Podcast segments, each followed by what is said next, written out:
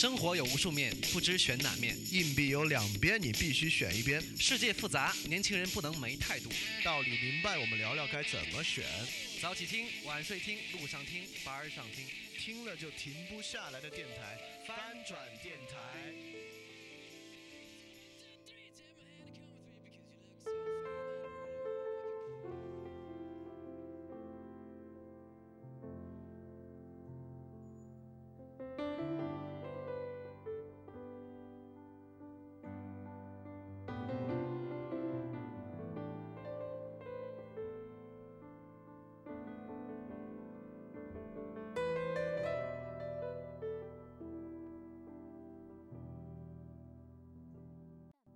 大家周一晚上好，欢迎收听新一期的翻转电台。本周我们继续介绍维特根斯坦下的部分。那如果你听这期的话，你确实需要把维特根斯坦上听一遍，不然的话很可能会不太明白。那上次我们先讲了哲学在二十世纪，就讲了二十世纪人类面临什么样的问题。那为什么每次历史与哲学都紧密相连？哲学如何反映在历史中的问题？那其次，我们讲了维特根斯坦生平，那这部分可能会比较有趣味一点啊，因为维特根斯坦度过了非常传奇的一生。然后我们讲了前期维特根斯坦哲学，当然这是最重要的部分，也是下期主要延续的部分。我们简单回顾一下，维特根斯坦哲学主要是一种语言哲学，它开创了分析哲学学派。那语言哲学和分析哲学是什么？以及这样的哲学流派跟我们的生活又有什么样的关系呢？我们简要回顾一下。那我们大概都了解啊，哲学从研究人是什么，世界是由什么构成的这种问题出发，那么以及在逻辑上什么是善，什么是好这样的问题。当然这些问题虽然在今天听起来有点脱离实际，但事实上与我们的关系都非常大。比如说今天我们比较盛行的这种相对主义或享乐主义呢，你就会认为原来所价值观里面呈现的那些好其实并不存在。那真正的好，只有仅仅感官的好是实际的，其他的其实并不存在。那么这也是一种哲学的观念。那么哲学就是从研究这样的问题开始的。那直到下个阶段，我们之前讲康德也讲过，那康德对哲学哥白尼式的革命，就认为是人的主观认识在改造或者塑造这个世界，那就成为主观为主观为自然立法嘛。也就是说，我们到底如何认识这个世界的问题，也就是说世界是什么样。人是什么样？这些问题需要由我们如何认识这个世界来回答。所以，先言哲学、纯粹理性批判、时间理性批判、判断批判等等等等的这些问题，那这些问题对于日常生活当然也非常重要了。那如果我们相信某种，比如说，嗯，我们之前休谟讲过的决定论的观点，就认为人其实没有自由意志，你生活中的一切那都是被定好的。那这也是一种观点。那这种观点之下，如果你真的相信这种观点啊，那你当然就可以。啊，大可以放弃生活中的任何努力或者追求任何事情，因为它都是命定的嘛。呃，但没有人会真正相信这样的问题啊，因为这样的相信呢，跟你的主观经验感觉差异太大了。因为在我们的主观感受里面，我还是有自我意志的啊，我可以自己决定买这个或买那个，去这个公司工作或那个公司工作。呃，就因为我自己在主观的决定这些东西呢，我也认为我会为这个决定负责，所以有时候我们的很多焦虑也会由此产生。那。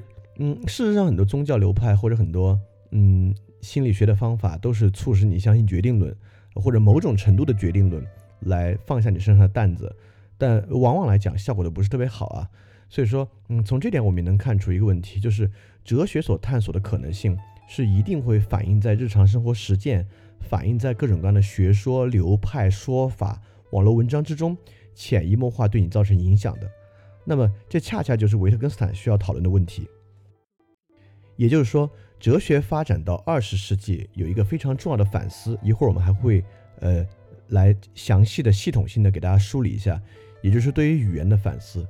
因为一方面我们开始意识到，或者说我们开始把它提上议事日程，就全世界这么多动物之中，只有人在魔法般的使用语言，那语言到底怎么来的？也就是说，如果我们将康德的认识论问题，人在如何认识这个世界？进一步往下研究的话，我们当然会遇到语言的问题，因为似乎语言是我们认识和理解世界的一个关键。那第二，我们会发现日常生活影响我们的事情大多是语言，例如现在其实微信朋友圈就是主要由这种文字语言构成的一个环境，你阅读的书籍、知识的传播载体几乎都是语言的。那么，维特根斯坦的问题就是语言靠得住吗？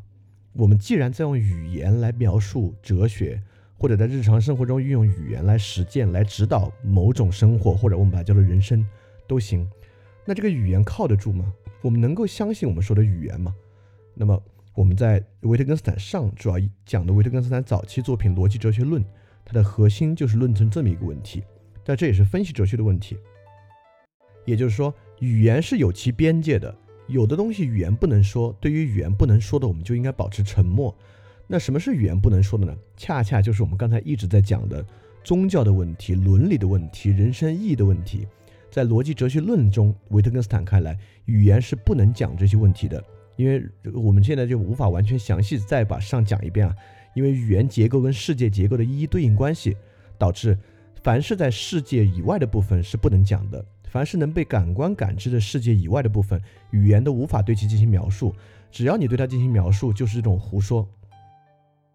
那建立在这个基础之上，是说，那那难道伦理就不重要吗？那我们之前也讲了，维特根斯坦在写《逻辑哲学论》之前，给他的书商的一封信里面讲，那《逻辑哲学论》这本书分为两部分，一部分是我写出来的，一部分是我没有写出来的，而没有写出来那部分才是最重要的，就是伦理学的部分。因此。这部这本书，我们上次结尾也说到了，维特根斯坦用不去讲伦理、不去讲宗教的方式，恰恰在科学时代捍卫伦理与宗教。因为在维特根斯坦看到，只要在科学与伦理时代，我们继续用语言去胡说这些问题的话，很可能会带来伦理与宗教的巨大困境和问题。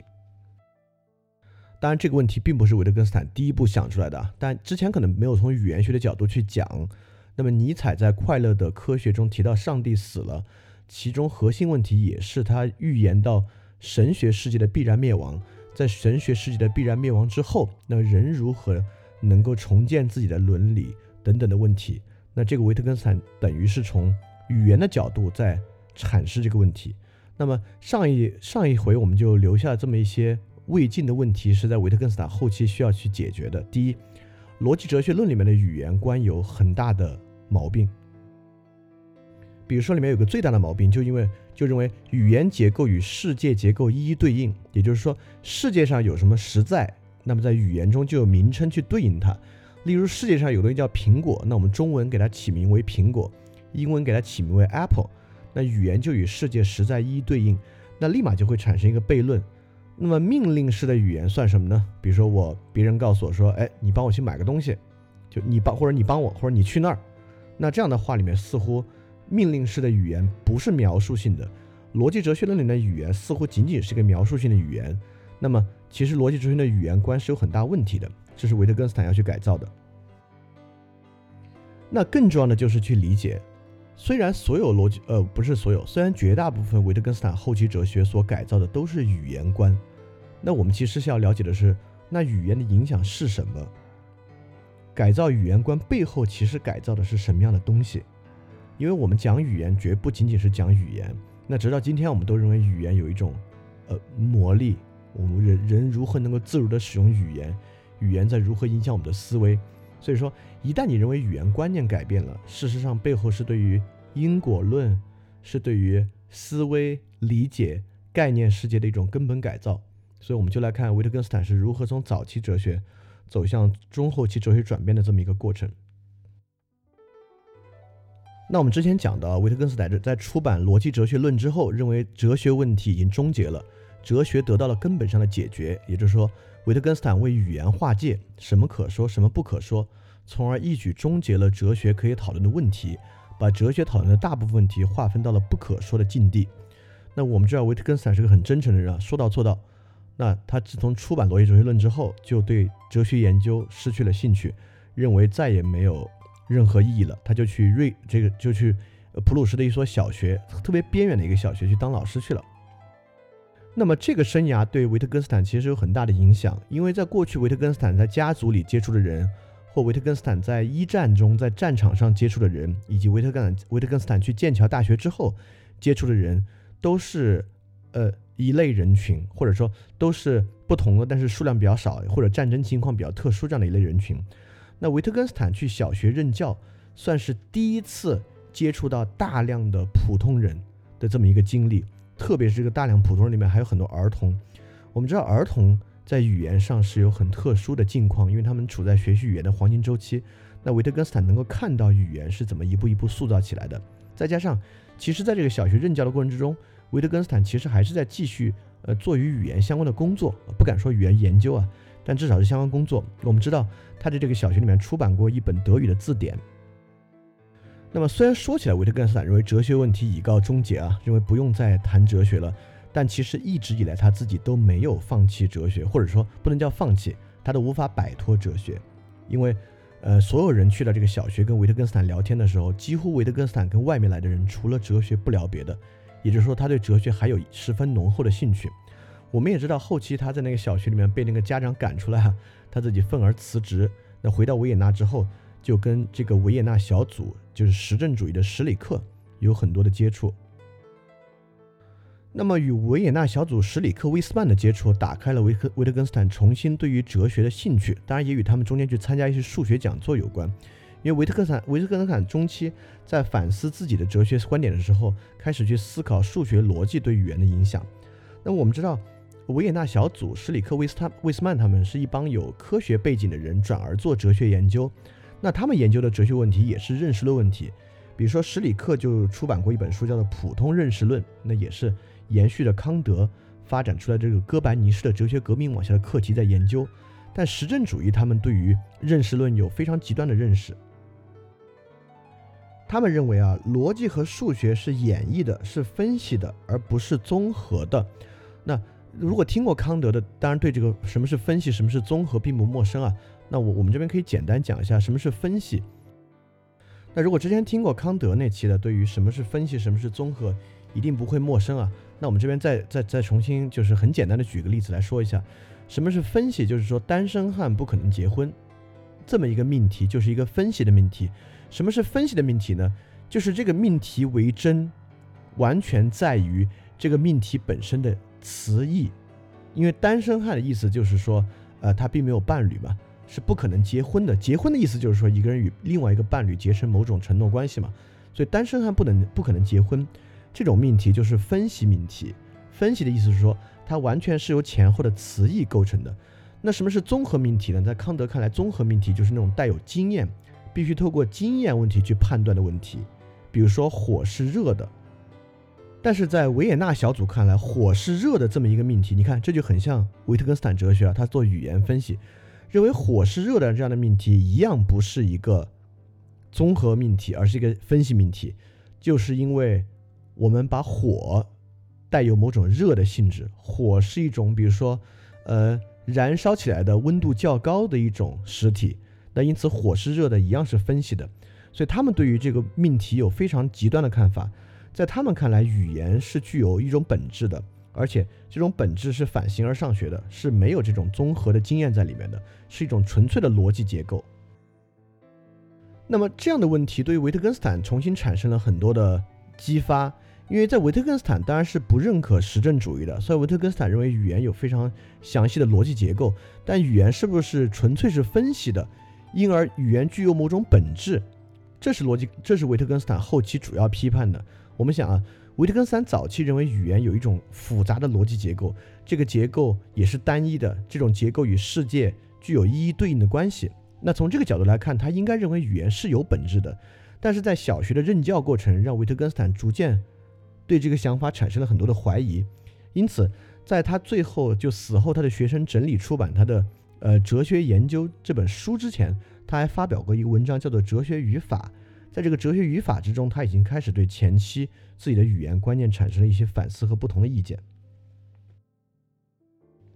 首先，你们看到图可以去看图中间那一句希伯来文，也就是说，中间我们提出一个问题啊，你理解这句话了吗？上面那句话和下面那句中文。这个中文也是维特根斯坦经常引用的一个很有名的例子啊，就史蒂芬平克在《语言本能》里面也引用了，就是绿色的思想在凶猛的睡觉。那么我分别问这句话，上面这句希伯来文和下面这句绿色的思想在凶猛的睡觉，你理解这句话了吗？那么我们的回答一定是，我可以回答这两句话我都不理解，或者上面一句话我没有没有理解，而下面那句中文“绿色的思想在凶猛的睡觉”，我理解了。哎，这就是一个非常有意思的语言现象。当我们讲一个什么什么东西，我理解了的时候，对于上面这句希伯来文，你当然无法理解，因为如果你没学过的话，你完全不知道是什么。那下面这句话有没有理解？在这里其实有两重的意思。第一重意思是说我读懂这句话了，但我不明白他在说什么。第二句话是我没有读懂这句话，但第二重意思是不太可能存在的。对于懂中文的人，你都能读懂这句话。也就是说，绿色的思想在凶猛的睡觉，它的意思很明显，只是他现他只是他看起来有点语无伦次而已。因此，维特根斯坦在这个地方提出了一个很重要的观念，就是说，你理解这句话吗？这句话其实没有意义，因为如果你要能判断我有没有理解这句话，你就理解这句话了。也就是说。一句话，你首先必须能够读懂它，才能够知道，也就理解这句话意思是你有没有意识到他真的想表达什么。也就是说，在这里，维特根斯坦在重新去思考语言与语言的表意连接的过程。在这地方还有一个问题，就是上面那个国际象棋棋盘。那维特根斯坦一直举的一个例子就是象棋的例子，他会问一个问题：你什么时候学会下象棋的这句话？就那么人们可以去回忆，当然你可以去回答我四岁的时候学会的，我五岁的时候学会的，这是一个非常非常笼统的概念啊。但事实上，维特根斯坦是要去细节的分析，什么叫做会下象棋，是指一个人给你讲解象棋规则，比如说马走日象飞田的时候，你就会下象棋了，还是你实际上在象棋盘上挪动棋子的时候，你明确的知道哦，我会下象棋了。也就是说，看起来理解这句话了吗？和会下象棋，与它表面上表述出来的意思似乎似乎是不太一样的。我这里可以说的很细致啊，它表面上表述出来的意志是理解这句话，它背后有一种隐喻。我们对每一句语言在理解，而理解看起来像是一个大脑中的过程，好像是我们在分析一句话。来得出这句话的结论以及这句话的表意，这个被称为理解这句话。但是，就从下面那个例子，绿色的思想在凶猛的睡觉，我们一看这句话，好像天然本能的立马就知道它的表述是什么。之后的过程是我们不知道它是什么意思。但在维特根斯坦看来，这一前一后的过程，你读懂了绿色的思想在凶猛的睡觉，和你不知道它什么意思，这两个过程根本没有大脑中的分析。它几乎都是损失的，也就是说，理解这句话根本就不像是在理解，就是我们对语言的接触，并不像是一个理解的过程。第二个也是一样，你什么时候学会下象棋的？那我们如果如果如果你要有一个明确的时间的话啊，你好像认为会下象棋是一个大脑活动，我们从不会到会，过程是靠掌握了一些规则就会下象棋了。其实不是，你如果能够真正知道自己掌握某种规则的时候，有且仅发生在你实际去动棋子，你知道怎么动的时候，而实际你动棋子的时候，你脑子里面想象的当然是象棋规则，但从来没有想象一个象棋的整体这样的东西。所以说，看起来语言与意义的连接方式不是我们最最惯常的，或者说我们平时说的那样，就并不是我们每时每刻在不断的在。大脑中通过某种思维活动去理解一个语言，就像你们听今天的这个知识分享。事实上，我们今天说的很多话都已经很抽象、很哲学了，但大多数话你理解起来都并没有一个大脑过程，你能够感知到大脑过程存在，你几乎就是非常本能、非常直觉的就啊，我知道这个话的意思了。所以说，语言到底在传达什么东西？这里这里可以问另外一个问题。如果语言在传达意义、传达意思的话，那为什么诗歌不可以被翻译？也就是说，诗歌在翻译过程中丢失的那个东西，我们甭管叫什么名字啊，因为如果我们叫诗意的话，很可能就在说不可说的东西了。反正我们大概说，诗歌在翻译中丢失的东西，在语言里面是什么地位？就如果语言是与表意系统相连的话，如果我们接受这个观点的话，那诗歌绝对是可以翻译的。因此，我们知道维特根斯坦前期认为名称在对应世界的对象，那命题就是普通命题在对应事态，那符合命题在对应事物，语言在对应世界。也就是说，语言与世界有一个对应过程。那它好像是把世界是一个指物关系，比如说我指着一个凳子说这是凳子，那你感觉哎，这个是个大脑过程，对吧？你眼睛先看到凳子的存在，然后你接受这个概念叫凳子，然后你接受到哦，这个东西是凳子。那以后你每次看到一个凳子，你先看到这个物体，你识别出它来了，然后你用语言去翻译它凳子，然后你用嘴巴去表述它凳子。我们认为语言是这个过程啊，听起来很有道理。我们好像语言就是这么运作的。但实际上，维特根斯坦反复推演，他认为自己初期说错了，语言不是这样运作的。维特根维特根斯坦反而认为语言是一个能力，也就是说，他把语言很可能比喻像我们在使用榔头的过程。你看，我们用榔头砸东西的东西，我们手拿榔头啊，使用这个过程是没有心理过程的。我们不会认为榔头应该握住这儿，榔头应该挥起来，就这些东西是一气呵成的，你自己是。完全可以相对本能的去操纵它的，所以说，它不是一个心理过程，而是一个能力。从这个角度来看，维特根斯坦认为，我们理解语言和我们理解音乐是很像的，不能叫理解音乐，或者叫我们感受音乐是很像的。比如说，你一听一个音乐，你知道它欢欣鼓舞，或者你听一个音乐，你知道它悲伤，这个过程不像是一个具有前后步骤的前后步骤的心理分析，对吧？一旦它脱离这么一个步骤，你会认为它好像是一种能力。维特根斯坦恰恰认为语言是能力，但我们这个时候要问了，就像我们在上期问，那很多概念不可说，说了又能怎样？那我们现在就要问：假设我们现在认可维特根斯坦的看法，语言是能力而不是心理过程，如果我们认为它是心理过程，又会怎么样？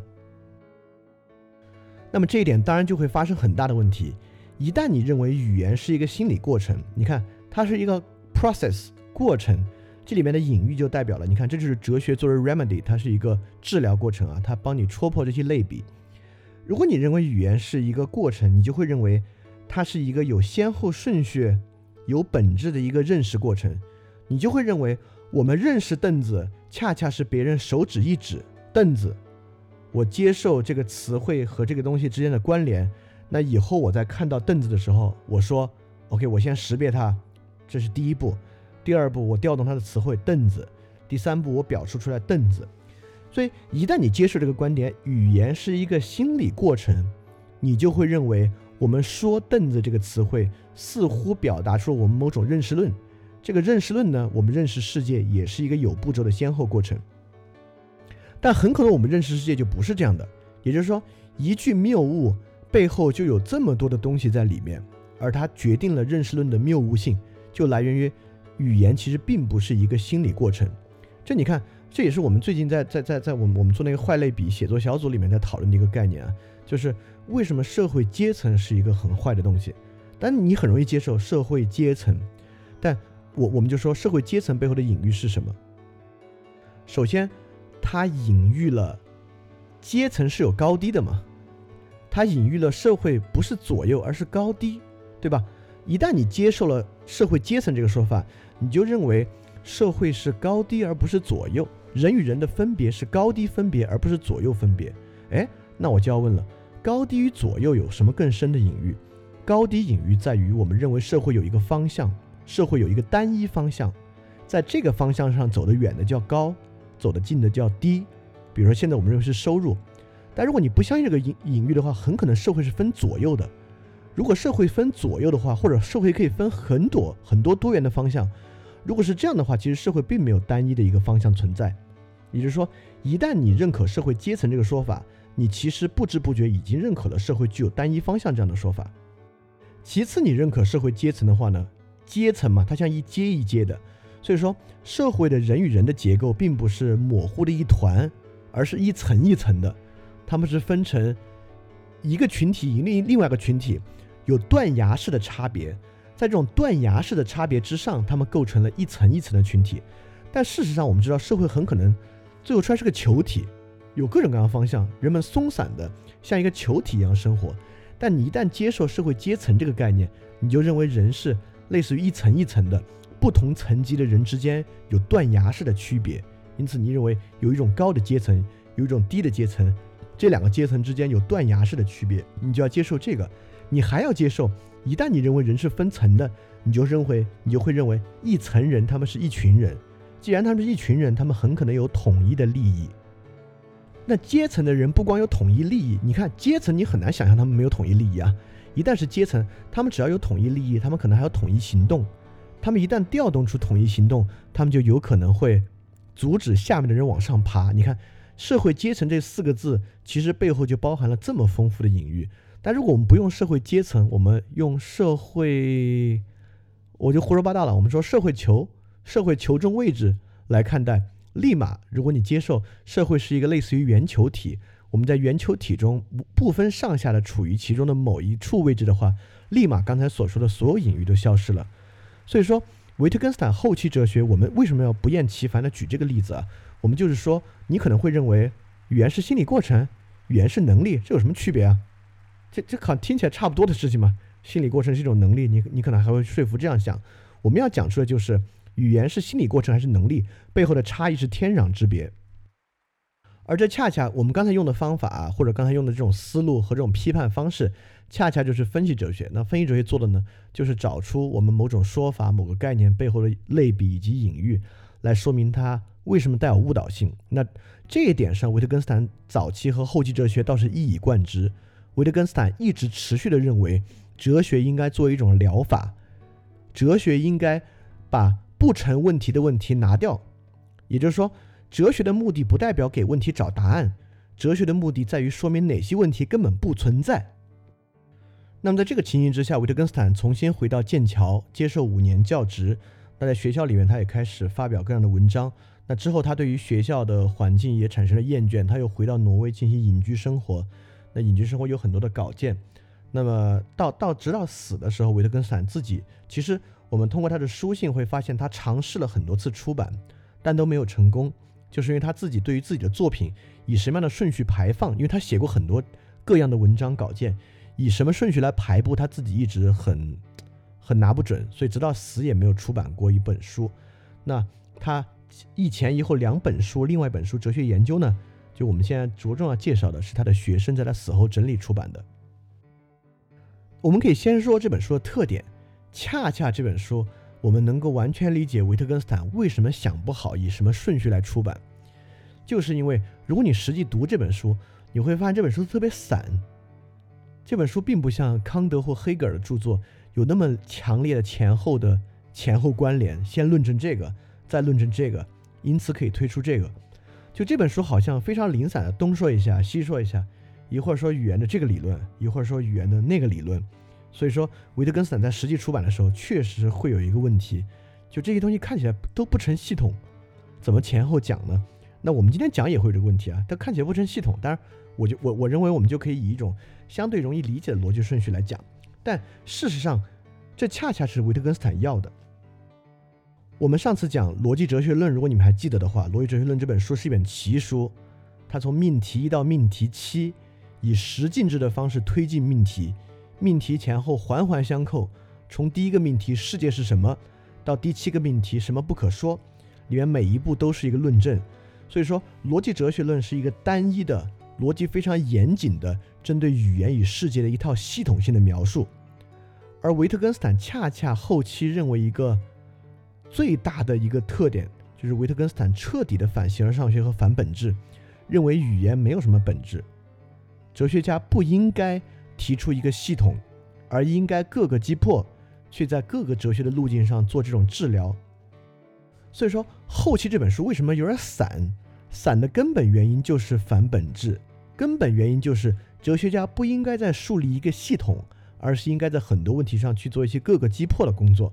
所以我们很容易看出，《哲学研究》这本书里面的很多问题是在做各式各样的批判，有些在批判他之前自己逻辑哲学论里的观点，有些在批判其他人对语言的观点。但是话到此处还没有完，也就是说，我们不能说 OK 好，那那那那维特根斯坦是一个写后期变成一个写出很散的人，他就这么散的东说一下西说一下，那我们必须问一个问题。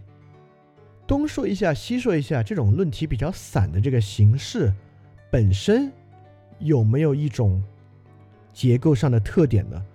当然，从维特根斯坦角度，他从他自己描述角度来讲，应该没有啊。因为如果有的话，你就可以说，那这种东西就是个本质，是个新的本质。那这样又不好了。或者说，你认为这种东一下西一下，事实上是构成系统的方法，那你当然不能这么讲。但事实上，我们会通过维特根斯坦中间的一个理论来看，他其实自己在贯彻自己就这种家族类似的说法，也会有很多名词啊，但是没有特别多，我们会一个一个把它讲清楚。特别是拿他和他前期哲学进行对比，来看维特根斯坦到底发生了什么转变，这些转变是怎么阐述一种新的语言观，以及最重要的就是我们一直想讲的，并不是简简单单介绍一个哲学家，而是讲这种新的语言观。该如何去影响我们可能的生活实践问题？那第一点就是语言观念的根本转变。在前期书籍里面，认为语言有单一本质，就是我们刚才讲的名称来意指对象，就是语言是一套指意系统，每一个名称对应世界的每一个对象，这就是语言的本质了。其他都是在在这个本质之上构建起来的。那后期维特根斯坦认为这个逻辑不对，或者说这个逻辑也对，但语言有很多逻辑，不止这一个逻辑。事实上，在后期看来，语言可以衍生出无数种逻辑方式，这一个逻辑远远没有到达语言的本质。那这个就是维特根斯坦非常著名的理论——语言游戏论。他把语言类比作游戏，认为语言本身的性质就很像游戏的某种性质。而在这个地方，维特根斯坦在后期极大的，因为我们讲语言讲的更多的是 text，就是文字的。那维特根斯坦在讲语言的时候，他举的很多例子都将这种。身体语言纳入进来，甚至把一些无意义的叫喊，或者我们认为无意义的叫喊，比如说我现在谁踩到我脚了，我说哎呦，就把这种东西纳入进来。那这种是不是语言呢？其实我们现在，如果你仔细想一想，都不用仔细想，你细细一想会发现，这真的是语言。也就是说，为什么哎呦是几乎全社会表达疼痛的方式，而不是咿呀，不是呜哇等等的？是因为哎呦过瘾吗？其实很多方式喊的都挺过瘾的，但为什么是哎呦？包括耸肩、摇头、点头。我们知道世界上某些部落摇头点头跟我们是相反的，摇头表承认，点头表否定等等的。但这个我也只是听说这个说法，我并没有去验证过。但如果从这个角度来讲的话，某种身体语言或某种叫喊，事实上确实是一种语言。那如何理解语言是个游戏呢？这里面游戏的意思就是说，它没有什么本质目的，就语言没有什么本质目的。假设我们认为语言是揭示世界的一种活动，就像之前认为的，每一个对象，呃，每一个名称意指一个对象，那我们就要说了，哎呦是什么？哎呦跟呜哇的区别会不会是因为哎呦更真实的反映了疼痛这样一种对象，而呜哇不是？那如果我们认为语言有本质的话，那就是这样。那语言游戏就是说这东西没什么道理。它就是人的一个 game，这就是个游戏。这个游戏具有很强的随意性和任意性，它很可能是 I U，但中间万一说不好，五年十年之后，一种新的社会风尚，我们 I U 有别的意思，我们大家别人一踩你脚你就说呜啊。当然，这个这个跟我们传统的对语言的认识有非常非常大的冲击啊，因为在我们看来，语言似乎是可以体现出某种本质的。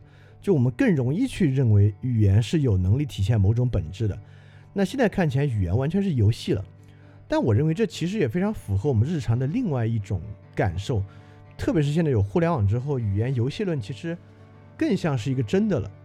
就比如说，不管是从外形上的改变啊，就杀马特用火星文，还是现在层出不穷的没什么道理，突然出现一网突出现一个网络表述，生命周期也极其短暂，这个说法有的能延续，有的不能延续。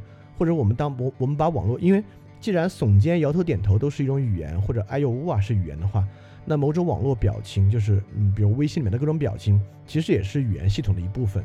就这种表情的概念也在不停转换之中。就透过这种日常的这种戏谑过程，确实能看出一些游戏的特性。所以说，比如说我们之前还有别的说法啊，这个德语或者希腊语更适合研究哲学。汉语不适合研究哲学，或者哪种语言更适合写诗，哪种语言不适合写诗？那假设你这么去想的话，那你肯定认为有某种语言本质论，因为诗是美学，哲学是真理嘛。那哪哪种语言它更高级、更接近那个？但如果以语言游戏论来讲，这些就就都无所谓了，它就是不同的技术而已，甚至它都是相同的技术，它是很一样的技术。这个技术既没有其目的，也反映不出什么深刻道理，也无法说出我们这样说，因此人是一种这样的人，也得不出这样的结论。当然，这么说起来，你会认为，哎，它好像跟网络语言很接近，我信了。但是呢，嗯，也不尽然。当然也不尽然，就像我们在高级图书馆一直很推荐的一本书，就史蒂芬平克著名的那本《语言本能》，那其实也就是乔姆斯基的生成语法。那在这样的理论里面，其实认为全世界所有人，不管你操任何语言，人类这个物种有一种单一的语言本能。那么这种语言本能是能够反映人的心智结构的。就如果我们看过那样的书，也会认为那样的说法非常有道理。所以说，我们今天来讲这个维特根斯坦的后期。呃，理论也不是说维特根斯坦说对了，或者这只是一种看法。虽然语言游戏论在日常生活中非常有道理，能够用于解释很多很多的现象，也也是体现了形而上学反本质的特点啊。但它真的不一定对，所以我们今天也避免大家偏听偏信，觉得维特根斯坦特别牛逼，什么都他一语中的了，也不一定。当然，这还是像我们以前说的，就一个哲学家的观点是不是最终真理不重要，重要的是他的观点启发出了一种什么样的观念。因为所有哲学观念都具有实践性，他的观念在倡导或者他的观念在呃引发一种什么样的实践，这个实践与我们这个时代的精神是怎么样产生内核连接的，这是重要的部分。所以，我们接着讲啊，我们现在先呃去接受维特根斯坦的说法，或者我们先去了解他到底是什么意思。所以，其中特别基础的就是一个语言游戏的多样性。既然是一种语言游戏，没有单一规则，它一定会发展出很多样。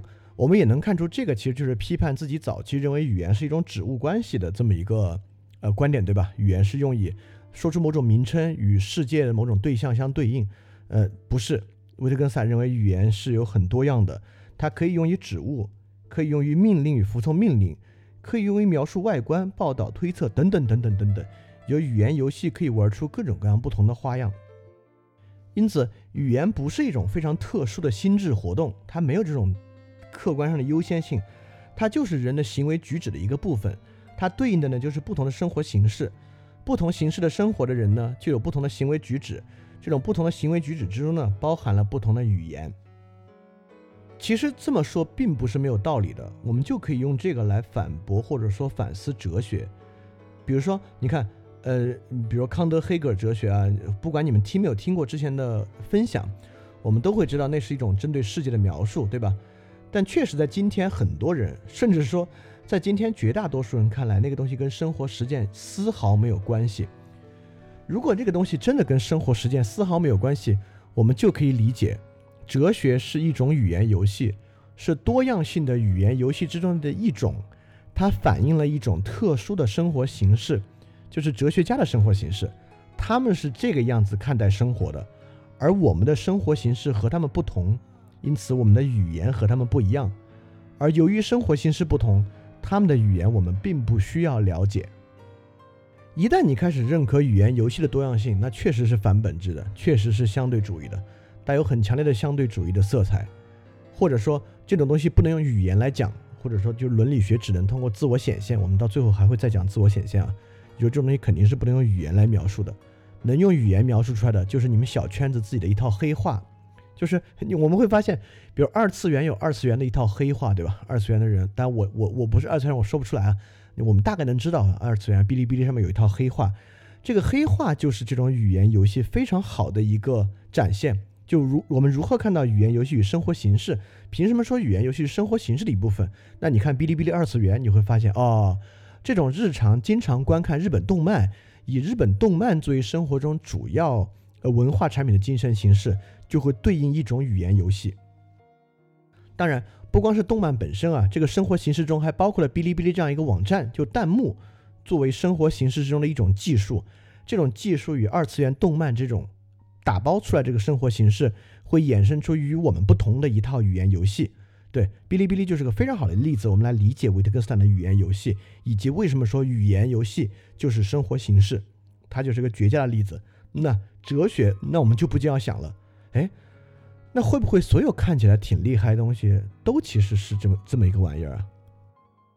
比如说经济学，经济学当然也有自己的一套黑话，自己的一套语言模式。它真的在正，它真的在真实的反映社会现实或者某种经济活动的现实吗？还是它其实像二次元哔哩哔哩一样，是经济学家他们这种人一种独特的生活形式衍生出来的一套黑话？那哲学呢？那政治呢？那新儒家呢？那国学呢？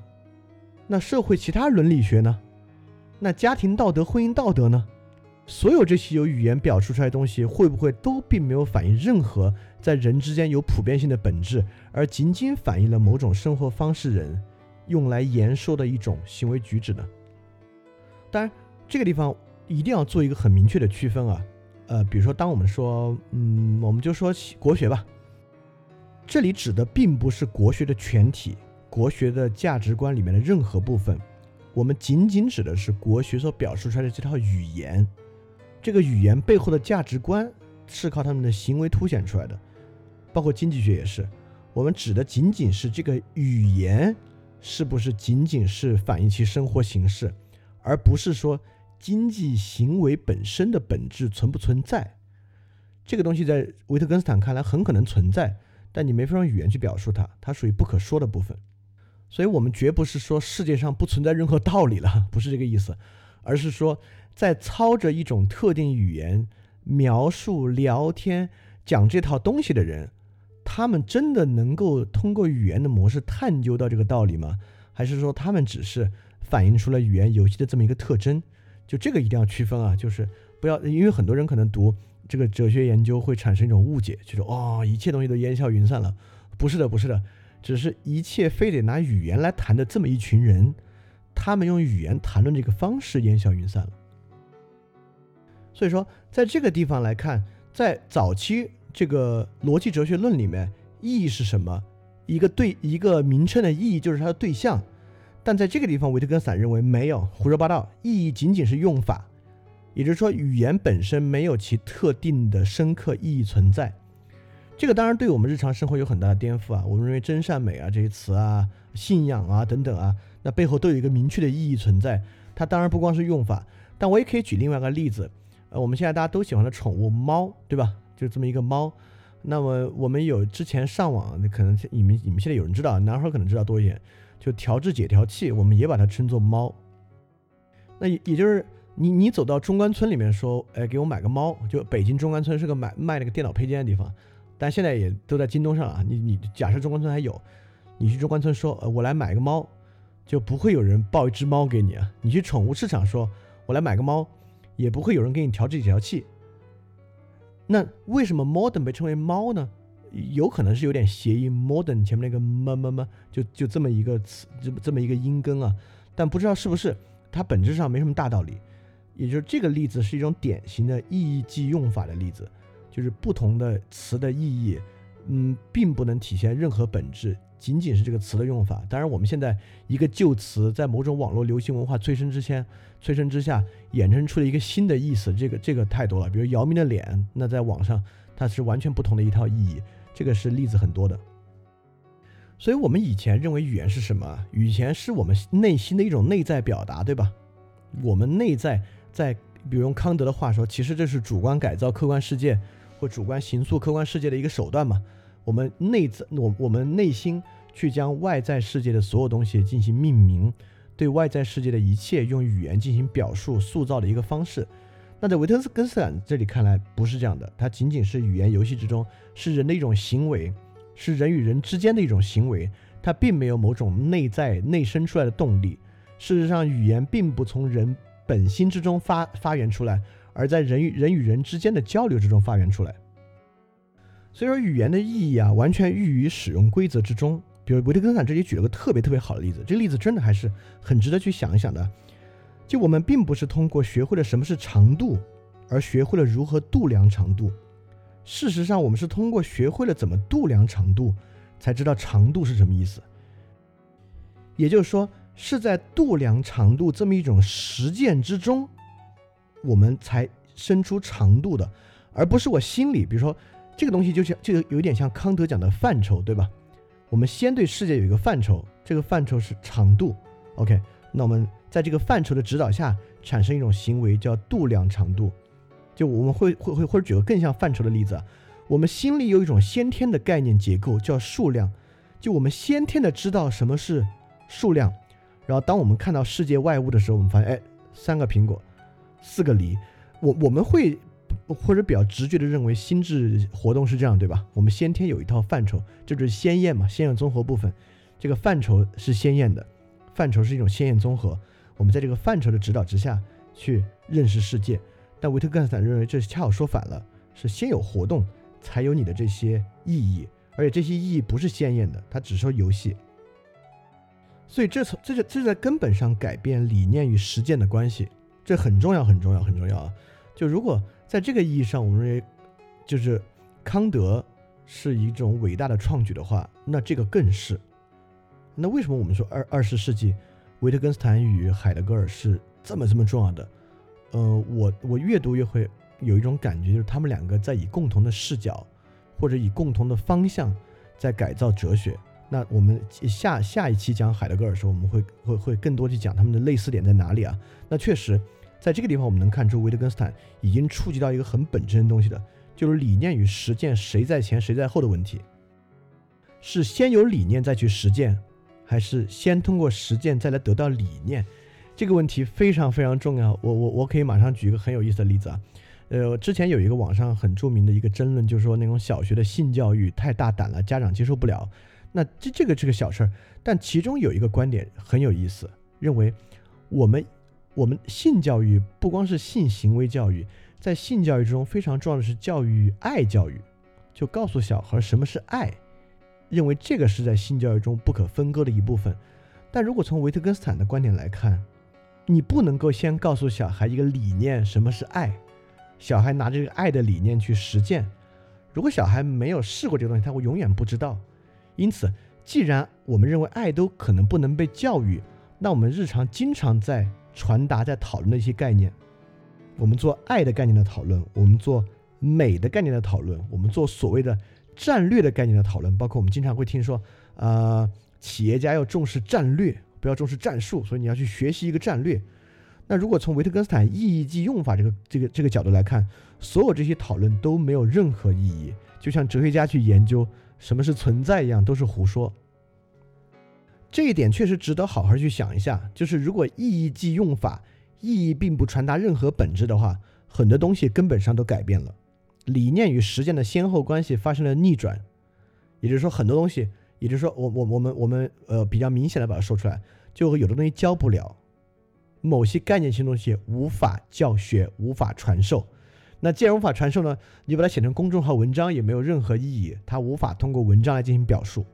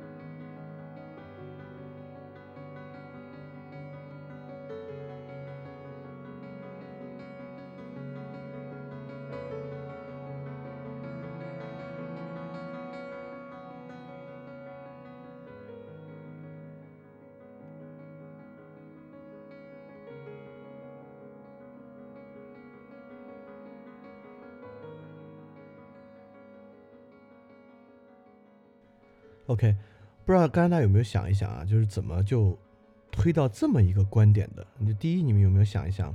呃，这个讲的有没有道理？是理念与实践的关系是不是逆转了？第二点是说，哎，刚刚不是在说语言游戏论吗？怎么突然推出了这么重要的结论？就这中间的逻辑关系也要理解啊。就是我们如何从语言是一个游戏，然后很快到意义就是用法，从意义就是用法来得出。其实是先有实践才能再有理念的这么一个观念，从这里面还能看出一个非常重要的思考方式。就在这里，维特根斯坦事实上在思考形语言的形式，而不是内容。这是什么意思呢？这东西特别关键。我我也可以举一个大家平时能够很容易理解的例子来说，也就是说，我们来举这个，呃，我我们之前讲梦的心解那一期举过一个关于梦的例子，就是什么叫做梦的内容分析。什么叫做梦的形式分析？那也是一样。什么是语言的内容分析？什么是语言的形式分析？我们用梦来做类比，很容易理解。那什么是梦的内容分析呢？比如说，我们要研究梦这个科学，我们来研究啊，人都梦什么呢？人经常梦到水，人经常梦到亲人，人经常梦到过去的场景，梦到学校，那这算什么呀？我们来看看这每个梦的分分别分析什么样的内容，它可能代表什么意义。像周公解梦这样啊，那如果你用这种思路来分析梦呢，你实是实际上在分析梦的内容，就像我们分析语言的内容一样。我们讨论什么？我们讨论什么是善？我们讨论什么是真？我们讨论什么是爱？所以，我们来分析一下这个爱是什么东西，真是什么东西，善是什么东西，存在是什么东西？怎么来看待这样的问题？怎么去呃做这样的分析来看能不能得出一个什么结论？这与我们分析梦里面的水等等一样，都叫做内容分析。那什么是形式分析呢？就是我们一看梦，我们发现哦，其实梦是一种视觉幻觉。我们一看梦。发现梦是逻辑的，梦里面是逻辑的错乱。我们一看梦的形式，梦是一种动作神经与视觉神经的分离，就是因为你的梦里面在跑，但实际上你没有跑嘛。这个一下子就也不能讲抽象或者怎么样，它就是一种另外一种层面的分析。他在分析梦的形式、视觉幻觉、视觉神经与动作神经错位、逻辑时间，就是非线性的逻辑与时间线。等等等等，这个是在分析梦的形式。那同样，语言的形式，我们没有分析什么真善美是什么意思，我们分析的是语言是什么哦，语言是一种游戏，语言是一种规则，语言是人与人交往中的某种共识。因此呢，透过这种形式分析，我们达到了内容分析所不能达到的一面。这在生活中也很像啊，就是我们其实面对很多问题都免不了。呃，直觉上要去做内容分析，但事实上最后可能能够触及真相那个是形式分析，所以这个地方我们就先岔开了一下，就插了一下，说了一下什么是形式分析啊，这很重要，因为维特根斯坦这就是很明显与传统哲学不同的一个路子，他为什么这么具有开创性？为什么是分析哲学的奠基人？就是因为他采取了一种不同的分析方式。我们把这个分析方式用呃梦的这种方式说出来，希望大家能理解啊，确实。也也希望很可能你以后能够想想，除了内容分析之外，你可以来做形式分析。那我们接着来讲啊，那既然语言是个游戏，那既然是规则，那规则是怎么回事儿？那人是如何理解与遵守规则？为什么要理解与遵守规则的？这个话说起来很简单，但实际上分析有不同，有两种不同的规则，一种规则是有明确目的性的规则，一种规则是没有目的性规则。比如说有明确目的性规则，洗衣服有某种规则，用一种干净的水来冲洗衣服，把上面的这种脏东西啊用水流去冲掉，这是洗衣服的规则。你可以逆着洗衣服的规则来，但是这种规则只要你不遵守，你的目的就消散了。比如你用泥浆洗衣服，你就越洗越脏。那这种规则就是明确有目的性的规则，但语言的规则在这种层面上并没有目的性。比如说我上面胡打了一段字。就就上面那段字是胡打的，这种胡打的字呢，其实并没有什么坏处，甚至它还能够用于我今天来澄清我的意思。所以说，比起洗衣服的规则来讲，语言的规则具有非常非常强烈的任意性。从这里面我们可以去回想，第一本是《逻辑哲学论》里的语言规则啊，在《逻辑哲学论》里的语言的规则定得很死，名称只是对象，名称集合形成命题，命题形成复合命题。符合命题形成语言规则本身，就是语言的规则是单一的，写的很死。但在后期哲学里面，维特根斯坦一百八十度大度大转向，语言规则具有极强的任意性。而这个确实在我们生活中是实际上我们能想出很多例子来对应语言规则的任意性。你就拿火星文就是很好的例子，就它似乎没有非常明显的目的性，它就用那种打字方式来表述，但其实也不怎么样，甚至有一大帮人还很喜欢用它。这直至今天，他们有人还那样打字。但你看，回看我们的语言教育啊，在我们的语言教育里面，却认为语言有非常强烈的规则，是一个严格规则。什么东西该发什么音就发什么音，什么词该跟什么词组合到一起，什么词表达什么意思是写死的。从现在我们就可以回看这种语言教育的有一种很不科学或者很不贴合实际的地方啊。就我们现在不管是 typo 来生成新的词汇，还是一词多义。还是有些字读音就在社会上将错就错，就这种事情其实发生的非常非常多。就我们用教育的方式将语言塑造成一个锁定系统，与实际生活中我们的语言的应用完全不是一回事儿。那在《语言本能》这本书里面，史蒂芬平克其实也极大的驳斥了这么一点，就他认为很多呃学究式的或者呃某种呃守旧式的传统式的对语言的捍卫是没有任何意义的，而恰恰在语言的误用里面能够体现出它不是随意的，它是有规则的。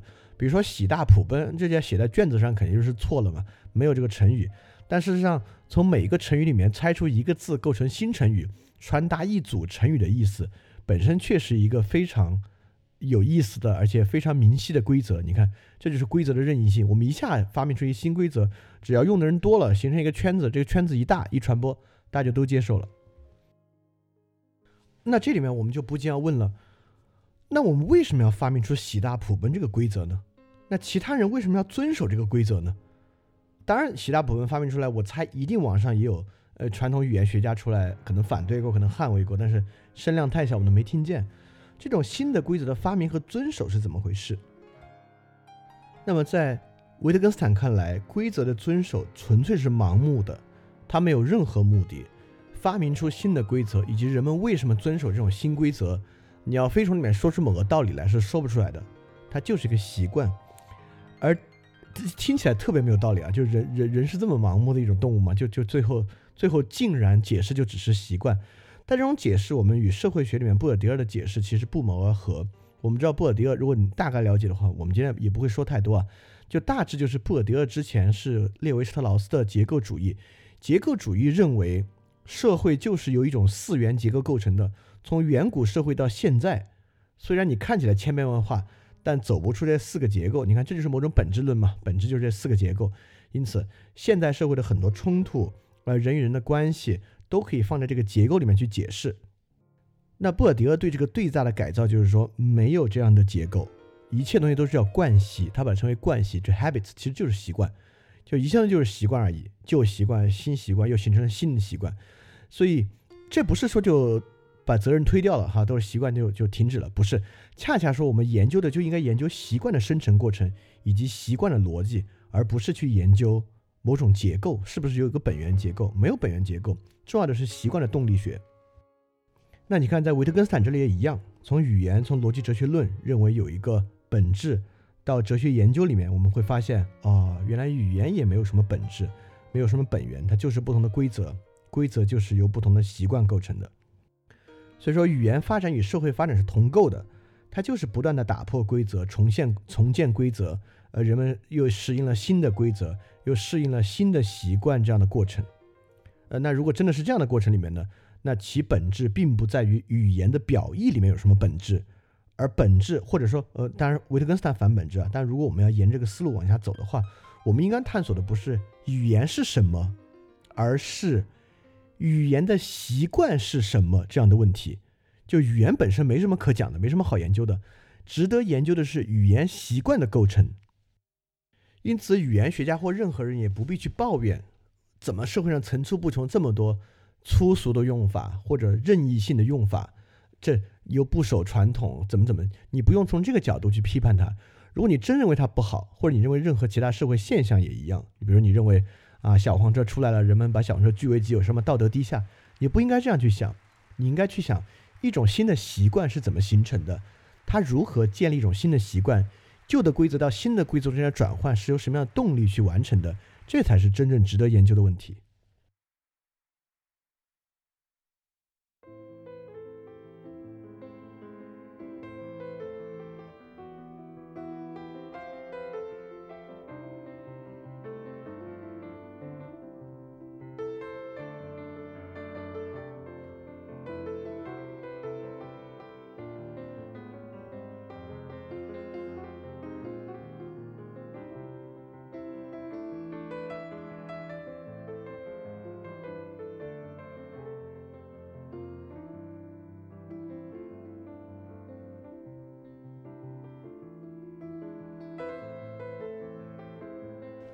我们接着讲啊，然后接下来就是一个重要的概念，叫做家族类似类似。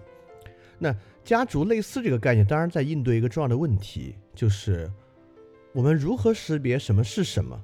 呃，举个实际例子，我们说语言是游戏，那好，那它应该跟篮球、足球有相似的地方，对吧？因为篮球、足球也是一种 game，一个游戏，那就是游戏有没有本质的问题了。那语言和篮球、足球类似，能不能用一句话来说明？那哦，OK，语言是游戏，那游戏是什么？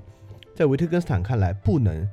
为什么不能呢？恰恰就是我们刚才讲的，所有游戏是规则，而规则是盲目变化与遵守的。就这里打破了这种逻辑的强化，呃，严格性啊。就比如说，我们之前说在逻辑哲学论里面说语言是什么，我们都讲啊，语言是。呃，名称对于对象的指称关系啊，这是这这是一些语言，但是在这里面，维特根斯坦认为不能用一句话说明什么是语言，呃，语言是没有这样本质的。但这与传统哲学都不一样啊，传统哲学当然认为有有一句话或者一条逻辑线索本身能够说明一个本质。恰恰说到这儿，我们会回来说一下逻辑哲学哲哲学研究这本书，就是维特根斯坦后期这本著作。我们之前已经讲了，这本书非常乱，和东一下西一下。里面在说各种各样不同的内容，该如何理解这么一个现象？事实上，这就是一种所谓的家族类似的观念。也就是说，这本书本质上在讲什么是语言，跟逻辑哲学论一样，但与逻辑哲学论用命题一到七单条逻辑线索串联起来不同。那这本书其实就像家族类似一样，那语言是由一束它的特征构成的。那不同的语言呢？呃，比如说这一束特征有 A、B、C、D、E。但不同的语言游戏里面，很可能这个只占了 A、B、C，那个占了 C、D、E，那个语言游戏呢占了 B、C、D，那这样呢形成了一个我们对语言的认识。也就是语言，如果我们要说它有某种特性的话，这特性一定不是一个或者一种一种逻辑，而是多个多种逻辑，它构成某种家族类似。所以说，维特根斯坦这个东西对于很多论证啊产生了非常本质性的影响。因为我们在平时论证任何东西的时候，总会有人来问：那你说的，你说那个是什么意思？它是什么？比如说两个企业在一起论证，说什么是战略，就有人会，那你说什么是战略？那有人就会愿意为战略去，呃，写下一句话：战略就是这个这个这个这个这个。比如说，比如说哲学，有人问那哲学是什么？那有人就会，比如说我们之前讲陈嘉映老师说的，不是说没道理啊，就是这种表述会说哲学就是以说理的方式达乎道。那在维特根斯坦看来，这这绝对都没有说对。就是任何认为有单一本质的都不对，它应该是构成一种家族类似的观念。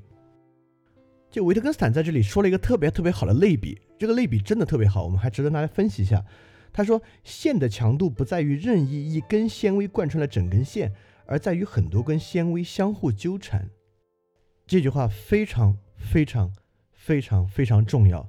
也就是说，你看，游戏世界上有各种各样的游戏，当我们问什么是游戏的时候，重点不在于从这五个、十个、二十个游戏里面找到一个共性，而应该找到，他们既然都被称为游戏，那么彼此行为之间应该有关系。我们应该把这种关系揭示出来，而不是去揭示某种本质。也就是说，嗯，如果你们读过 K K 的任何书，什么失控之类的，包括当前有很多呃很多新的生物学啊或者演化理论。你们就能够找到跟这个很类似的一个观点，就是核心在于其关系，而核心不在于其共同本质。就维特根维维维特根斯坦自己在哲学研究里面举了一个很有意思的反例，他说：“有人对我说，教这些孩子玩游戏，我便教他们掷骰子赌博。那人就说，我指的不是这种游戏。那么他给我下命令的时候，一定事先排除了掷骰子的游戏吗？对吧？”也就是说，当你说教这些孩子玩游戏的时候，那我教他们掷骰子赌博应该是 OK 的。但也就是说，他说的游戏其实并不是游戏，就代表了他确实只带了游戏中的绝大部分。但掷骰子，他那个话没有问题啊，教这些孩子玩游戏绝对没问题，对吧？那我教他掷骰子赌博也没有问题。这恰恰说明了，这看起来很矛盾的两个事物并不矛盾，不矛盾点就在于家族类似，也就掷骰子赌博确实是个游戏。但它确实跟其他游戏有不同，也就是说，这个地方再次呈现了维特根斯坦或者二十世纪哲学可能非常非常重要的一个内核。我还是给大家念一段原文啊，因为这非常精确的表达他的意思。维特根斯坦说：“我们的认识是，我们称为句子语言的东西不具有我前面想象形式上的统一，而是或多或少具有亲缘的家族。但现在逻辑成了怎样的？”它的严格性好像在这里脱胶了，但这样一来，逻辑不就完全消失了吗？因为逻辑怎么可以失去严格性？当然不是因为我们对它的严格性打了折扣，逻辑就会完全消失。只有把我们整个考察扭转过来，才能消除这晶体般纯粹的先入之见。可以说，必须把考察旋转过来，然而要以我们真实的需要为轴心。这句话我不知道大家能理解多少，我可以把它的核心翻译出来，就是我们过去很多的争论是不在具体的生活形式之中的，什么是美，什么是善，因此它脱离了实际的经验。在这种争论之中，我们需要一个共同的、非常严格的东西，才被称为本质。但是这里维特根斯坦做了一个非常非常深刻和重要的反思，就我们讨论什么是美和什么是善，究竟是为了干嘛？是为了得出这个东西来，觉得这这玩这个概念本身好吗？不是，是为了具体实践。因此，在什么情况之下，逻辑不严格依然能够称为逻辑？在我们有一个具体目的的前提之下，因为一旦具体目的在了，逻辑就可以在这个目的之下成为严格的。就例如说，如果那个人说你教这几个小孩子玩游戏，你能够说的更细，比如教这几个小孩子玩一些。不带有误导性。如果你能把误导性说得更细的话，的游戏。因此，在这种情况之下，它的逻辑其实是完整的，并不会出现那样的问题。所以说，这带来一个非常重要的前提：就哲学到底要干嘛？维特根斯坦认为哲学是一种治疗，很多其他人认为哲学是要得出一种世界的本质。我不知道群里有多少人曾经听过逻辑思维啊？我们知道逻辑思维推了一个什么哲学家，中国的写了一个什么书叫《物演通论》。就那种就这种典型的过时哲学的一切特点，认为自己抓住一个宇宇宙本质类似这样的东西，然后写了本书，就恰恰在维特根斯坦这里，它是非常重要的一点。就你到底要干嘛？就如果你脱离你真正要做的事情，去得到一个所谓的什么本质，那这就是胡说，那就是你在说不可说的部分。而真正如果你要去探究一个概念，你必须有实践性，你必须真正要去做一个什么事情。你才可能在这个情况之下开展真正有意义的讨论。所以你看，家族类似最后得出的这个点，其实特别符合我们之前讲的实践在理念之先这么的一个问题。好，接下来我们要介绍的一个他对于语言的观念，就是对私人语言的考察。确实听起来有点散啊，因为上这个逻辑哲学论是环环相扣的，从命题一到命题七。那哲学研究好像一会儿再说这个，一会儿再说那个。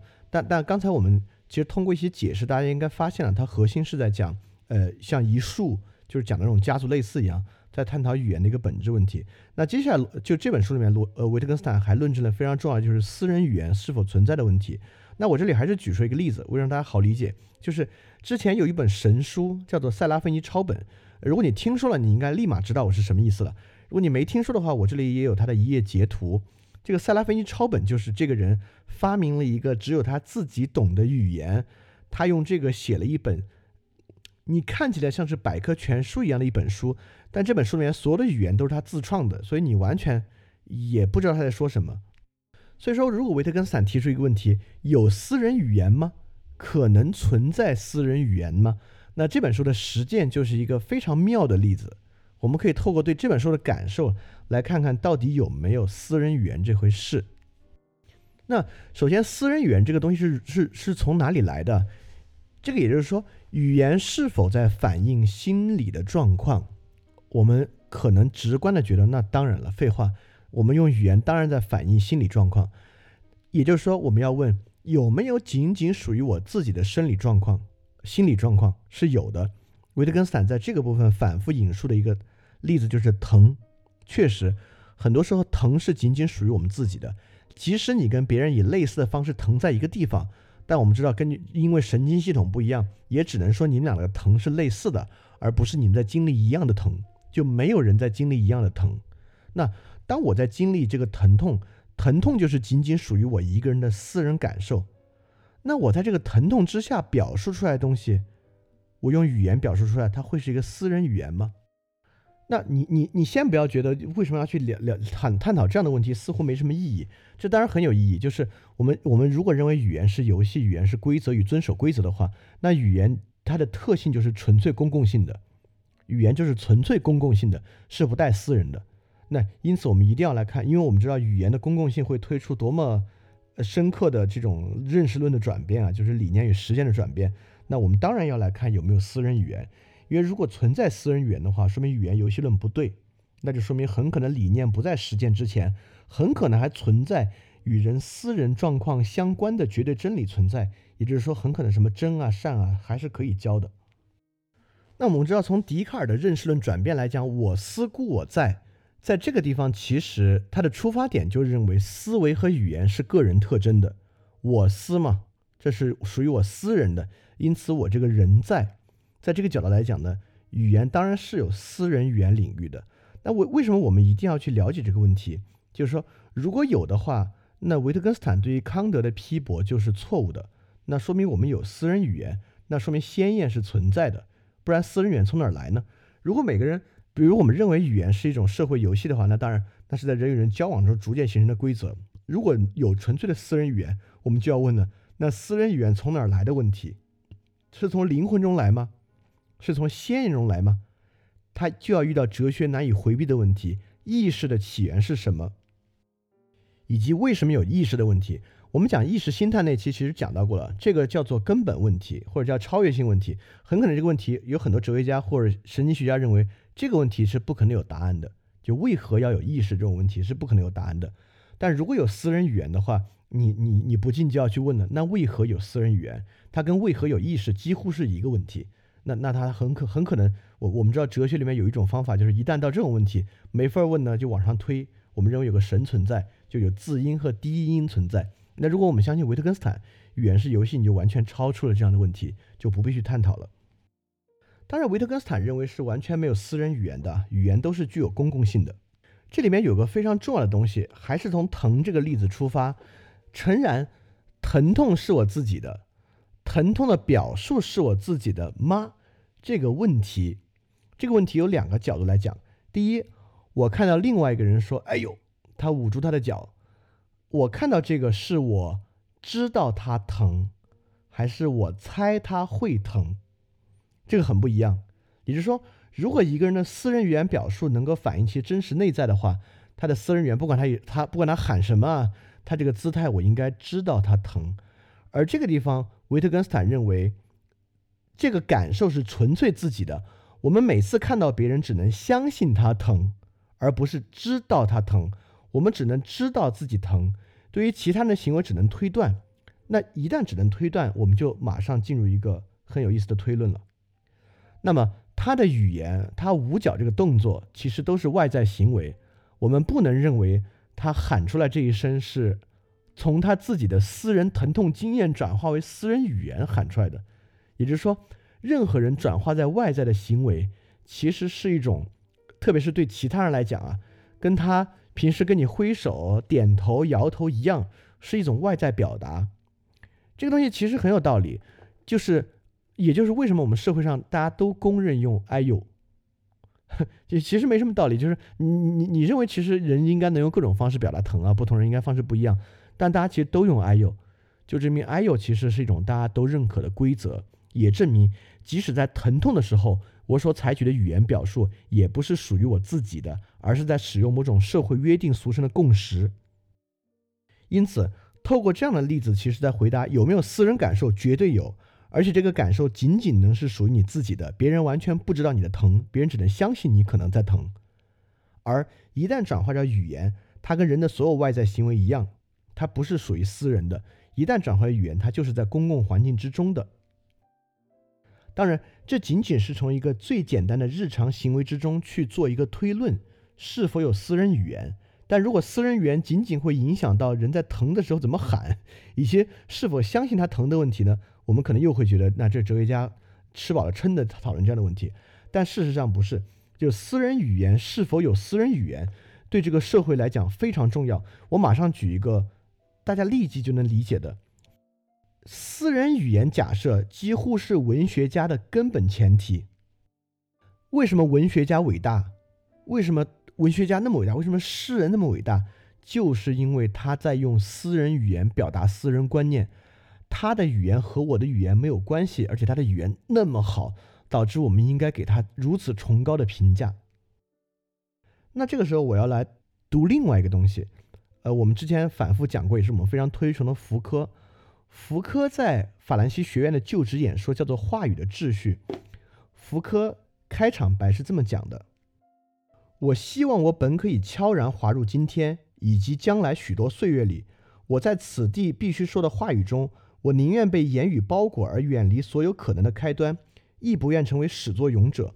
我更愿意意识到，在我之前早有一无名的声音在诉说着。”如此，我便只是加入，接过其以开头的话，置身于其裂隙间而不为人所知，就好像他是短暂停顿以召唤我。如此，则不会有任何开端，而我也不是话语的缔造者，相反，却听命于其偶然的开腔，一个微小的空隙，话语可能消失的那一点。我们之前在讲福柯，包括我们讲罗兰巴特讲作者之死的时候，我们都其实有点奇怪，就是。就为什么会讲这么奇怪的话？为什么你你自己不愿意相信这个话是你自己说的，而愿意相信这个话？你希望把自己的话语掩埋在一个已存在的话语之中。但如果我们现在马上透过维特根斯坦关于私人语言的问题，我们似乎立即能理解为什么福柯要这样讲，为什么要仿佛神经病似的说自己不愿意以自己的身份说话，而愿意隐埋于一个已然存在于社会上的话语之中。当然，这涉及到话语权利的问题，不是我们今天的呃核心了。只是说，我们立马透过福柯的例子，就意识到了，他绝不仅仅是在争论疼不疼、疼能不能表达，这个表达是不是纯粹属自己的这样的问题，它是一个非常非常严峻的问题，它是所有说话者的问题，是你说的说的话到底是你自己在说，还是其实是社会的语言规则在更大程度上推动你来讲？因为如果我们这么相信的话，其实。呃，不光是所有文学家，尤其是哲学家，呃，或者在社会上任何微信微信公众号写出一个文章的人，我们认为他好像，呃，拥有某种天赋、某种先知的色彩，在洞悉某种道理。其实不是的，他很可能只是因为他的所有语言都不属他自己，而属社会语言游戏规则中的一段。他可能只是，就像只是玩某个游戏玩的稍微好一点而已。也就是说，私有没有私人语言，这个就像人有没有自由意志一样。如果你有自由意志，你所有的行为你就应当自己负责，以及你行为中好的部分，你就要得其奖赏；坏的部分就要受其惩罚。语言也一样，如果没有私人语言的话，那么你说的所有坏的话、糟糕的话，不全是你的责任；你说的所有精彩的话、好的话，也不全是你自己的益处。当然，它会牵扯到更深的问题。这个问题，如果你真的有兴趣的话，就如果它反映在社会学与哲学上。你可以去看福柯的《作者是谁》这篇文章来了解，呃，私人语言与公共语言之变，以及背后可能存在的非常非常深刻的权利与话语的道理。但这个我们在福柯那期其实讲过不少了。那今天我们肯定没有篇幅来讲这个问题。当然，我们不断在讲、反复在重申的，就是要从这样的关系与更大话题的连接之中来看出维特根斯坦后期这本书。不是在讲一些，呃，细枝末节的无意义的哲学家的喃喃自语。就很多人可能去读这样书会，我完全读不进去，你对他完全没有兴趣，你完全不知道维特根斯坦讲这些话有什么意义，为什么要说这些问题？什么私人语言、语言游戏？但如果我们有能力把它跟真正的话题连接到一起，就会发现这些底层的东西，事实上是我们真正关注的问题，与你自身生活实践高度相关的问题背后的原初道理。所以我们必须具有这种连接的能力，或者我们需要透过这种分享来把握这种连接，来知道哲学问题与哲学道理不是与我们的生活完全无关的，是另外一套人他们的一个小游戏而已。而语言哲学以及维特根斯坦开创的分析哲学为何是二十世纪一个重要的流派，恰恰就在此。我们知道罗兰巴特、福柯都是二十世纪后半叶的大思想家与哲学家，包括海德格尔也在重申语言的问题。为什么在二十世纪我们开始，大家都关注到语言、作者、主体这样的问题了？就是我们发现，我我如果我们还记得历史中的哲学啊，从文艺复兴开始，我们有一股人文主义之风。人文主义认为人不再是神的奴隶，每个人能够掌握自己的命运。因此，我们认为人有强大的能力主宰自己。从笛卡尔“我思故我在”到康德，我们发现人的主体性。黑格尔认为人在辩证中。不断的推动前进，某种意志论，不管从尼采还是从什么地方，人有这种意志来推动前进。除了这个脉络，还有另外一条脉络，就是康德的理性脉络。每个人来理智的把握世界，每个人来理性运用自己的理性来操纵外部。我们认为人有理性，人凭借自己的理性可以做到各式各样的东西。那直到今天，这还是这个时代，还是我们相信的一个最核心。那科学就是我们理性最好的证明。我们应用科学征服自然，甚至探索宇宙等等等等一系列的事情。但是二十世纪，我们透过对语言的反思，事实上重要的是做理性反思。我们在透过语言来发现。一个人真的是在自由的掌控自己的命运吗？就我们不从神经科学去研究自由意志的问题，我们从语言角度研究自由意志的问题。就语言到底如何操纵人？是我在自如的控制我的语言，改造和认识我的外部世界吗？还是我其实是在极大的被其他人影响我的语言？作者在写作的时候，人在演讲的时候，是自己在推动自己。字斟句酌地说出每一个字，还是一旦你把自己置入到某个语言游戏之中，这个语言游戏的规则在自动的推动你完成这些表述，到底哪一个才是真实的情况呢？那这个途径是靠人有没有自主的语言，人在多大程度上在操纵自己，在控制自己的语言这一点来的。而这样的思潮的最开始对于语言的集中反思。就是从维特根斯坦来的，因此，特别是维特根斯坦后期哲学啊，他抛弃了自己先期哲学对于语言具有单一逻辑的看法，来引向对于语言的非常深刻的反思，这使他成为二十世纪可能最伟大哲学家之一，非常有分量的一个原因。这当然也是我们每个人能够去想的，因为我们的生活离不开语言，离不开语言表述。在我们与其他人发生争执的时候，我们认为我们说出一套道理，甚至可能我们自己就信了这个道理。但这个道理是我自己想出来的吗？还是我其实，在社会上人们的语言共识之中，我只是学到了一套黑话，我在跟别人表述的时候，把这个黑话说出来了。但这黑话背后逻辑我信吗？那同理，你在听到别人在嗯微信公众号文章或者当着你的面说了一套话的时候，你也可以去想，这是他说的话吗？还是在这个语言漂浮的游戏之中，他随意抓下了一段，在这个人类的语言流之中，他从中截取一段，说了一说了一套这样的游戏。发明了一个新的规则，那我们包包包包括社会上很多语言发生出了一种新的说法，小确幸、断舍离，他到底在说什么东西？这都是非常值得在语言角度去看的。当然，就是延续维特根斯坦的，我们去发现类比，类比背后的隐喻也是非常重要的事情。所以说到这里，我们会发现，就语言哲学问题啊，是个很大很大的问题。在二十世纪，非常重要的哲学家都在讲述语言的问题。我们也说没有孤立的哲学家，每个哲学家在其时代。所以二十世纪不仅有维特根斯坦提出语言的问题，呃，乔姆斯基就是语言学家这个路径啊。乔姆斯基提出语言的本能论，就是构造能力，人类语言的构造能力来探求人的心智。那胡塞尔讲的是语言的意向对象，大致意思是说，人在做任何事情都有一种先天的意向对象，在这个意向对象在决定你的行为和语言。那拉康本来是研究心理学的。一在研究语言的无意识结构，那这个是延续弗洛伊德的这个潜意识、下意识。拉康讲无意识结构问题，包括海德格尔，我们就其他三个我们都不用细讲。那海德格尔在下期我们就会来讲，一定会讲到海德格尔讲如何用语言来铭刻主体的问题。也就整个二十世纪，我们在我们我们在谈论语言的问题，或者哲学家在谈论语言的问题，我们在分析语言，所以我们也可以向大家传传传递一个基本的结构，就是所指与能指的问题。这个也可以用于日常语言反思，或者呃进一步深刻的了解维特根斯坦。因为我们今天讲的对维特根斯坦后期也是一个皮毛的一个梳理和介绍。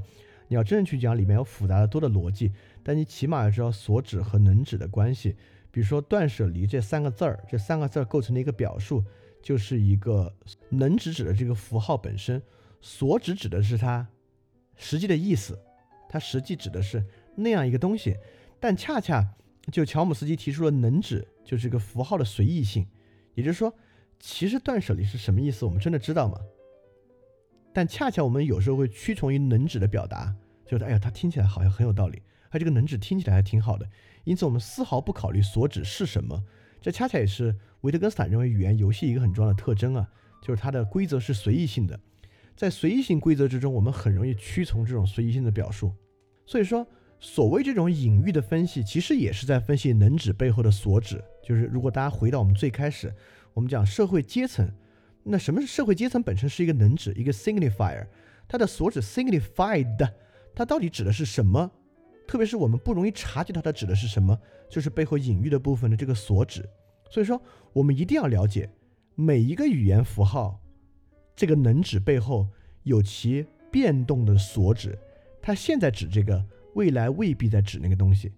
例如，我们在过去的政治教育之中，就我们的政治教育、思想品德教育和政治教育，用了很多政治词汇，而我们、我们、我们大致都知道，大量政治词汇指的都是虚假的东西。所以，直到今天，就政治领域的能指已经没什么好用的了。我们再提爱国共同体这些，大家都有种本能的抵触，觉得嗯没没有什么意思。所以过去的能指表述会给你一个所指的刻板印象，因此在未来还会导致其不可用。所以说，基本语言分析的框架你逃不开能指与所指，但在普通人的层面，大多数时候是把它混为一谈的。我们是断舍离就是那个，苹果指的就是那个，猫指的就是那个，但其实不是。猫苹果断舍离仅仅是其能指。其所指是在，第一所指是丰富的，第二所指有明显与隐藏的部分，第三所指可能还是在变化的。所以基本的语言分析逻辑与分析哲学，其实就是或者我们对语言本质的探索，就是在探索语言的外在符号这个能指 signifier 和它实际所去指称的对象这个所指 signified 之间的关系。而大量我们在社会中语言的误用、语言的骗局。也是将能指与所指混为一谈所产生的。所以，如果今天大家听了维特根斯坦所讲的，我们能够呃真正去呃意识到这一点，那就就已经很好很好了。如果大家有兴趣进一步了了解能指与所指，也可能就呃最大化的实现了我们今天的目的。所以，我们呃我们泡在这样的语言之中，因为现在我们其实每天接受的文字量比过去的人。大的不是一星半点，就是因为有微博和微信朋友圈这样的存在。虽然现在我们是碎片化阅读啊，虽然我们很多人读不了长的东西，但本质上你每天接触的文字量跟过去的人比，是有一有一种统计表达是十倍不止。这是个巨大的智力活动。但一个智力活动不不代表就是好的，一个智力活动可以对你是推动，也可以对你是误导。但如何去做推动和误导，我们恰恰是要用维特根斯坦的这个方法，或者说他开启的这个路径。去思考语言到底在如何影响我们，就包括你可以去想语言对文化的塑造，语言对你的塑造，特别是一些特定的语言对你的塑造。就如果你每天真的都使用这个表网络表情的话，它对你就没有影响吗？是你在自由的使用这些网络表情吗？还是网络表情这种技术在深刻的改变你？这些都是可以去想的。那说到这儿，还有一个最重要的问题要讲。我们都说了，维特根斯坦分辨可说与不可说，其实是要捍卫宗教伦理等价值。他不是像史里克他们认为那些东西都是假的、不存在的。那我们要说到最后，那到底伦理问题不可讨论，宗教问题不可讨论，或者这种不可言说的东西该怎么办的问题？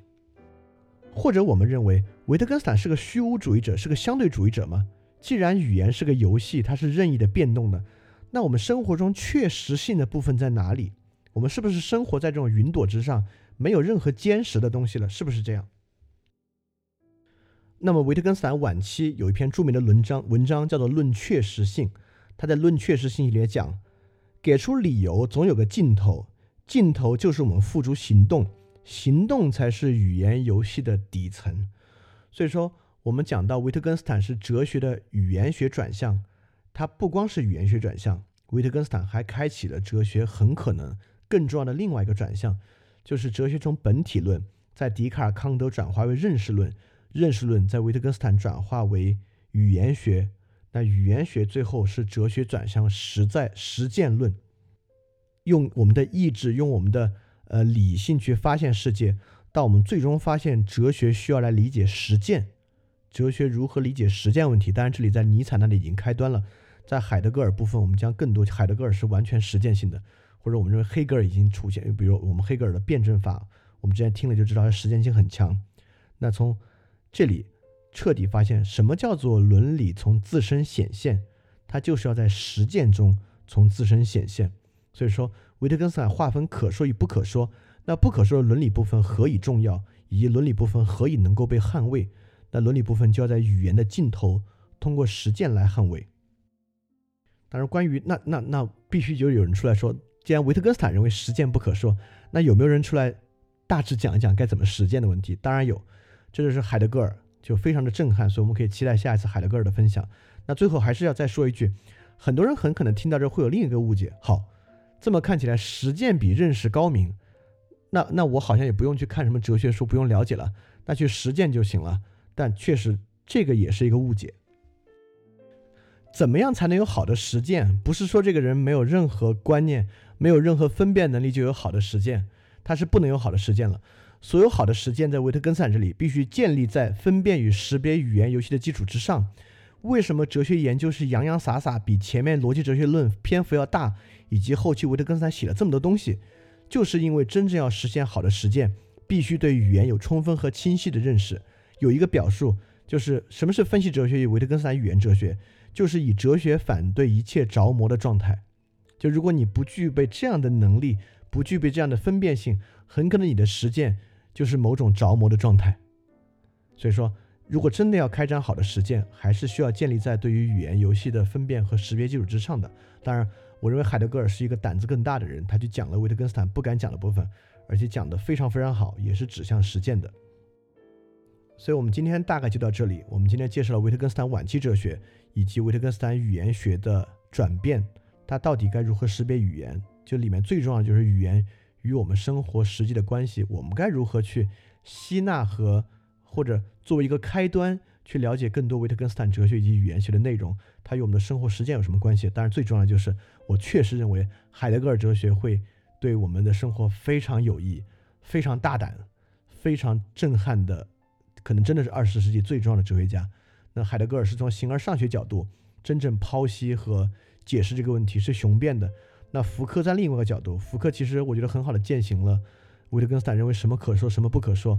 福柯在极深的思辨之上，把可说的部分说得非常透彻，非常的深刻。那福柯我们之前讲过了，之后说不定会再讲，因为福柯真的太好。那我们下期的海德格尔大家可以关注。